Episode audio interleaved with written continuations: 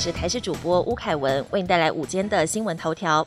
本土疫情爆发，专家预计个案数还会大幅上升，七天后才会逐渐下降。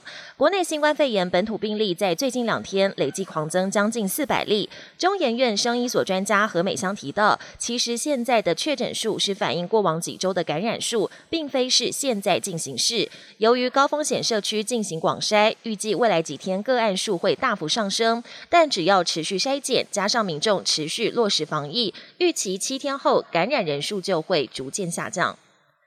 本土疫情升温，台股重挫超过五百点，跌幅收敛。台湾本土疫情升温，台北股市今天开盘重挫两百七十二点，加权指数为一万五千五百五十四点，成交金额新台币一百零三亿元。虽然开盘表现不好，但后续有拉回的迹象。台湾受到疫情影响，股市也面临不小的挑战。金管会两度喊话，呼吁市场冷静，应该多关注台股的基本面。财政部也强调，会让股安基金先备战，观察。成交量和跌幅，看是否有需要进场护盘。疫情升温，台湾入境港澳强制检疫至少十四天。台湾疫情升温，香港进一步收紧从台湾入境香港人士的检疫及筛检措施。十六号深夜发布新闻稿，宣布所有登机前十四天到过台湾的人士，周一起登机时必须出示起飞前七十二小时内核酸检验阴性结果。入港后未接种疫苗者，需在指定饭店强制检疫二十一天，期间接受四次检测；已接种者则检疫十四天。离开指定隔离饭店后，还要再进行七天自我健康管理。土耳其方面原本将台湾列入不必减负 PCR 阴性报告的国家名单，不过如今宣布将台湾移除。入境土耳其的旅客同样需出示七十二小时内裁检的阴性证明。国际焦点考验诚实度，美国打疫苗免戴罩，民众反应两极。美国疾管中心上周宣布，已经完成疫苗接种的人，在大多数的户外和室内场所都可以不用戴口罩。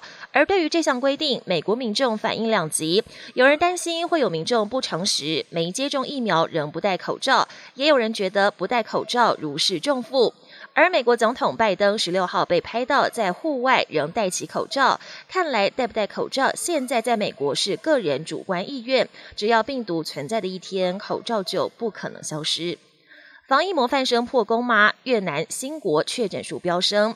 亚洲的新加坡跟越南原本跟台湾一样并列为防疫模范生，但最近都面临本土确诊病例激增的威胁。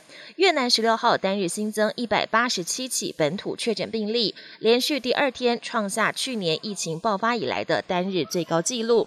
此外，新加坡十六号单日新增四十九起确诊病例，其中本土病例有三十八起，感染源不明的有十八起，也创下疫情以来的新高。